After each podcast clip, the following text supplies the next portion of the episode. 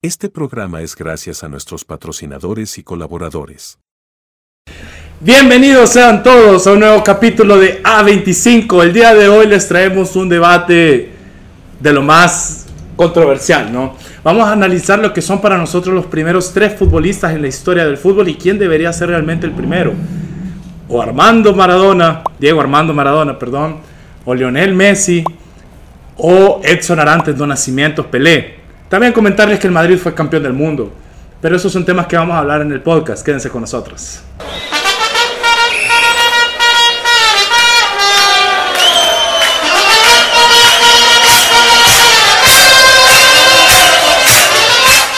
Y bueno, antes que nada, empezar con eh, presentando a mis queridos amigos tertulianos que nos acompañan.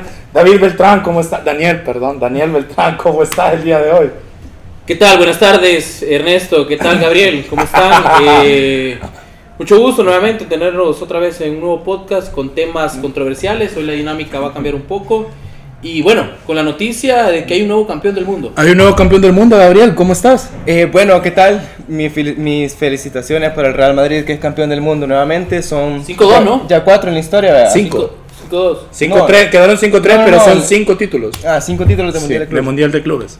El Barça tiene tres, si no me equivoco. Está Sí. eh, cerquita, dos títulos nada más. Qué rápido, fácilmente se consiguen. En unos 20 años quizás. Para no, ser no. campeón de del mundo tenés que ser campeón de, Euro- de, de- perdón, de Europa. Y para ser campeón del mundo tenés que jugar contra equipos de Arabia que nadie conoce.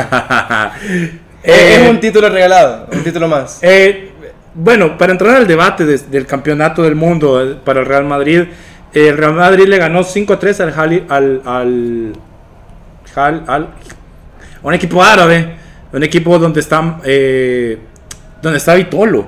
Sí, ¿Se, sí, acuerdan, ¿Se acuerdan de Vitolo? Vitolo, no es Vieto. De Vieto, perdón. Vieto. De Vieto. Luciano Vieto. Luciano Vieto, el argentino que jugó en el Villarreal, ¿no? Y en el Atlético. Fue una sensación, también fue de los mejores jugadores del mundo cuando eran jóvenes. Y, o bueno, fue uno de los mejores jugadores jóvenes del por mundo. cierto metió doblete en la final y metió doblete en la semifinal. Buen jugador que lastimosamente termina en Arabia. No queremos decir que necesariamente sea malo, pero no es la máxima competición mundial. Creo que podría aumentar su nivel. Pero eh, rápidamente, Luciano Vieto, un jugador que, te- bueno, se consagraba como una promesa del fútbol argentino, pero al final de cuentas nunca despegó esa madurez futbolística. lástima, una, una lástima para el jugador que, que en, su, en tiempos de Villarreal, pues supo saberlo bien, supo, supo hacerlo bien y también en el Atlético de Madrid me parece que llegó a jugar, si no me equivoco. Pero bueno, Y ahorita está en la liga, en una liga como la de querido, nuestro querido El Salvador. en las ligas, en las ligas, Liga en las ligas árabes, pues, o sea, una liga que, que, que no te da la máxima exigencia. ¿Qué dijiste? Como querido El Salvador. Sí. Está Una... equivocado, la Liga Árabe es muchísimo más competitiva que la Liga Salvadoreña. No, claro, me refiero a nivel de Ah. Europa. No, Ah, no. perdón, perdón. Es una comparación que. Perdón. Lo decía por Cristiano. Eh, señores, este, para no quedarnos hablando del Madrid, porque realmente es un título más, es un título que, que tenía presu- presupuestado ganar, nosotros hablamos. Si el Madrid lo perdía, podría llegarse a dar crisis, pero lo normal es que lo hubiera ganado. Y al final lo gana, lo gana bien, siendo Vinicius su máximo jugador, siendo Vinicius balón de oro del torneo, eh, metiendo doblete en la final, metiendo gol en la semifinal, siendo muy participativo. Y curiosamente hoy Vinicius ha jugado, ha jugado bien, no lo mí- pateado, y hoy Vinicius se ha enfocado en el fútbol, ¿no? Que para mí el balón de oro lo merecía mucho más eh, Valverde. Qué bueno Valverde. que lo gana el Real Madrid en el sentido de que le da un poco de aire a Carlo Ancelotti. Eh, no creo que por el hecho de que hubieran perdido este Mundial de Clubes ya se podía sonar el término de, de despedir a Carlo Ancelotti. Pero ya la Confederación Brasileña de Fútbol sacó un comunicado y dijo que los rumores son totalmente falsos. Exacto, y también Yo creo Ancelotti. que al final de cuentas sí es verdad, pero no quieren... Es de que- esperar, es de esperar. que ese rumor se despegue todavía porque está ahorita eh, Ancelotti dirigiendo el Real Madrid y obviamente hay Creo que podría ser un error paz en tipo, ese sentido, tipo pero- como lo que pasó con Lopetegui en su momento, que Lopetegui a días de ser el Mundial oficializa su llegada al Sí, Madrid eh. después de la Copa del Mundo de 2018 y, y eso le afecta, ¿no? Lo terminan despidiendo días antes del Mundial, le llega Fernando Hierro y hace una participación precipitosa que al final se termina repitiendo en 2022.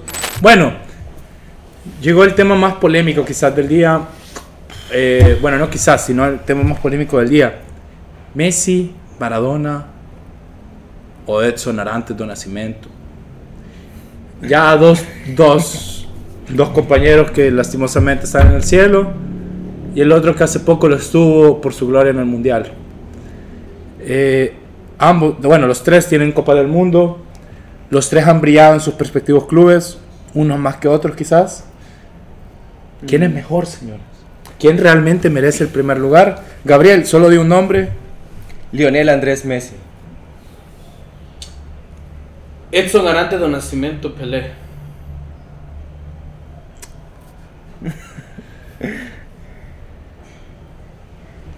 Diego Armando Maradona. ¿Pero por qué, señores? Mira, yo creo que, bueno, en primer lugar voy a tratar de glosarlo poco a poco. Es un tema de gustos.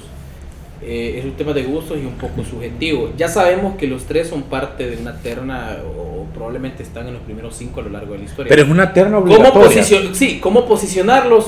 Por eso me refiero, es un tema de gusto. Si te, te gustaba cómo jugaba Messi, o si te gustaba cómo jugaba Pelé, y no solo es un tema de gustos, también es un tema de épocas. Es decir, si por ejemplo tu papá o tu abuelo vio jugar a Messi o Maradona, claro que se vive diferente en el aspecto emotivo, en el aspecto emocional.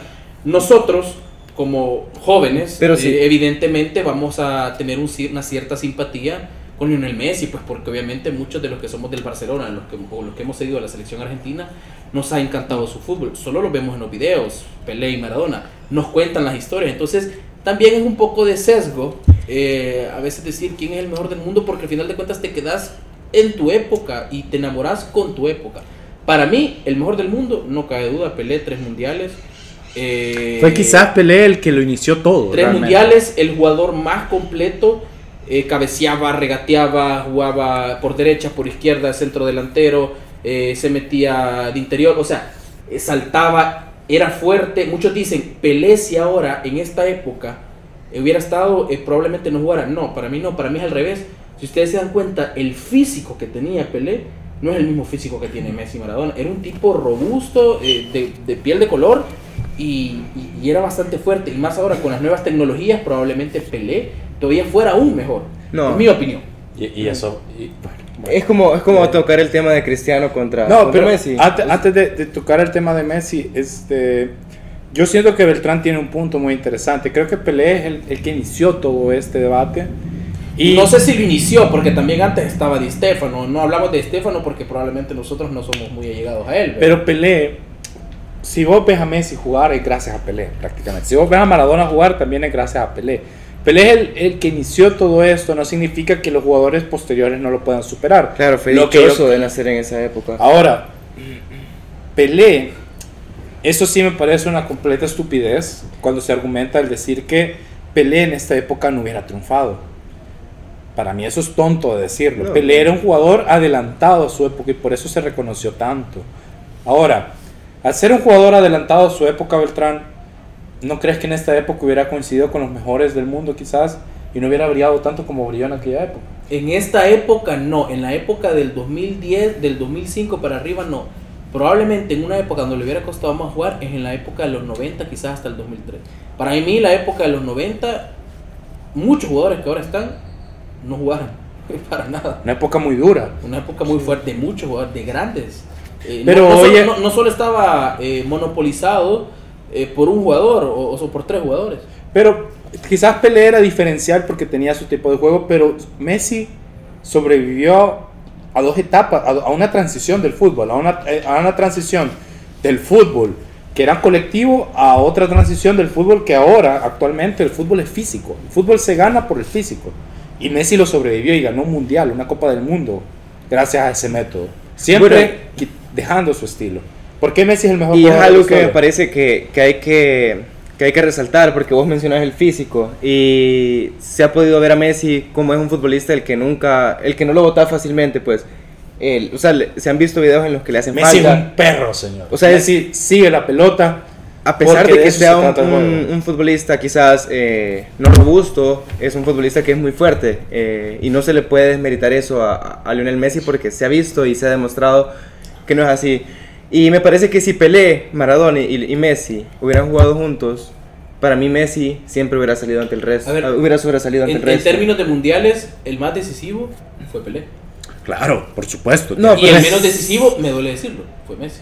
Aunque, Aunque- aunque, pero estamos hablando de... aunque Pelé también, mundial. también es un dato engañoso. Pelé No. ganó tres mundiales, pero en uno no participó. En, en el otro estaba lleno de un equipo de estrellas. Sí, pero hizo quizás, sí, claro, pero fue es- el pilar de ese equipo, pero quizás el, el mundial. De hecho, no participa. Incluso, Perdón, ajá. mm, bueno, yo, yo respeto más la participación que tuvo eh, Diego Armando Maradona a la que tuvo Pelé. Y, y no hemos hablado de Maradona. O sea, Diego Maradona, el, el- el eh, actor del mí- mejor gol en la historia de los mundiales. Sí, no, yo estoy de acuerdo. Para mí Maradona es mejor que Messi, fue más decisivo, pero Maradona también está manchado por un tema de... Como que mejor que Messi.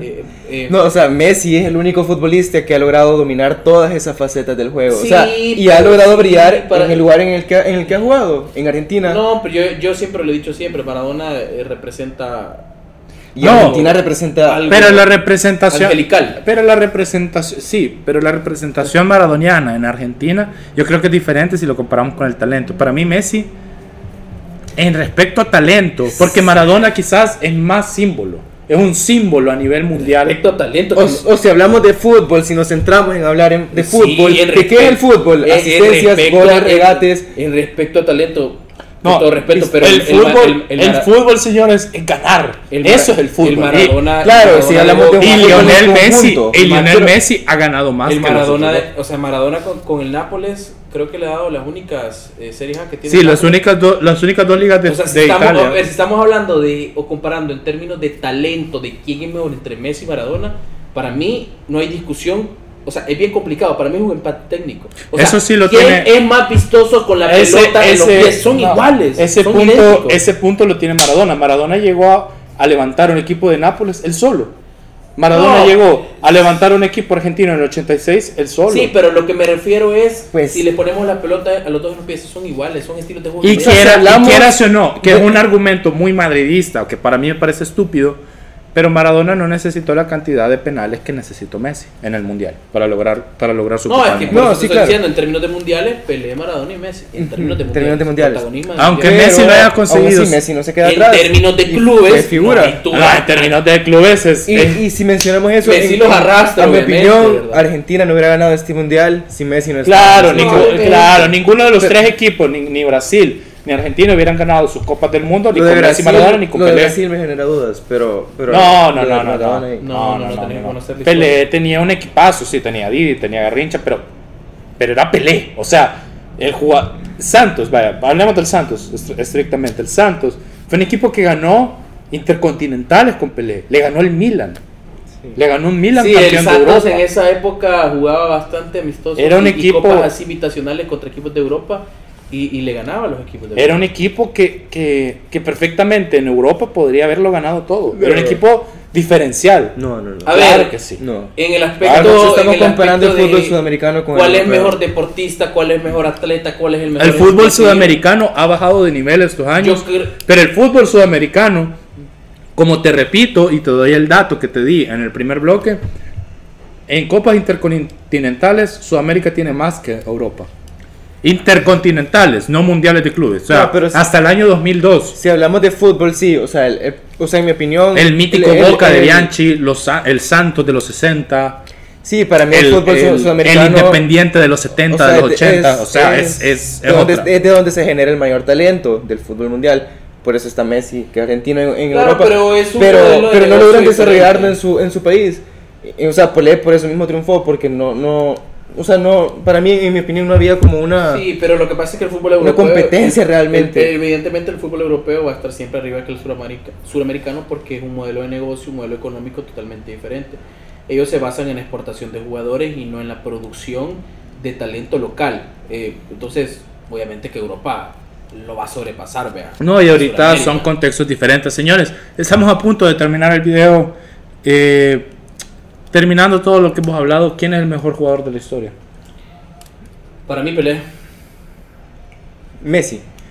Messi y, y no hay discusión alguna. Creo Deme, que- deme su top, creo que- deme su top 3. creo y que- rápida, y rápidamente, todos- rápidamente. no, top todos- five o top ten. Ra- va, rápidamente, top 5. Top Top, cinco. 5 mejores jugadores de la historia. Beltrán. Pelé, Maradona, Messi, los demás me pueden dar igual, pero voy a poner a. eh, por, es cuestión de gustos. Cruyff y quinto puede estar. Voy a poner tres en quinto: Zidane, Cristiano Ronaldo. o No, pone uno. Uno, uno. Por gusto, Ronaldo Nazario. Bueno, mi top 5, eh, Lionel Messi, eh, Maradona, Pelé, Cruyff y Zidane. Top 5. Oh, este es el top definitivo, señor. Es el, es el de la razón. ¿Ok?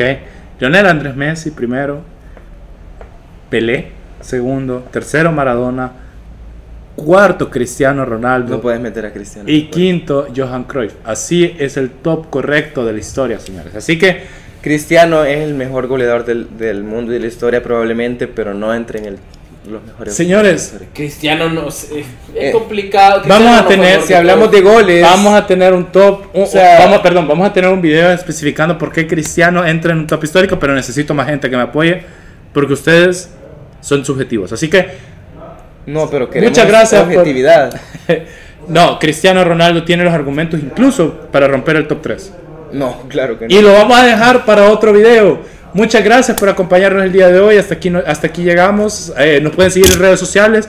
Y se viene una sorpresa, señores. O sea, nos tienen que seguir para estar al tanto de esa sorpresa. Muchas gracias y nos vemos.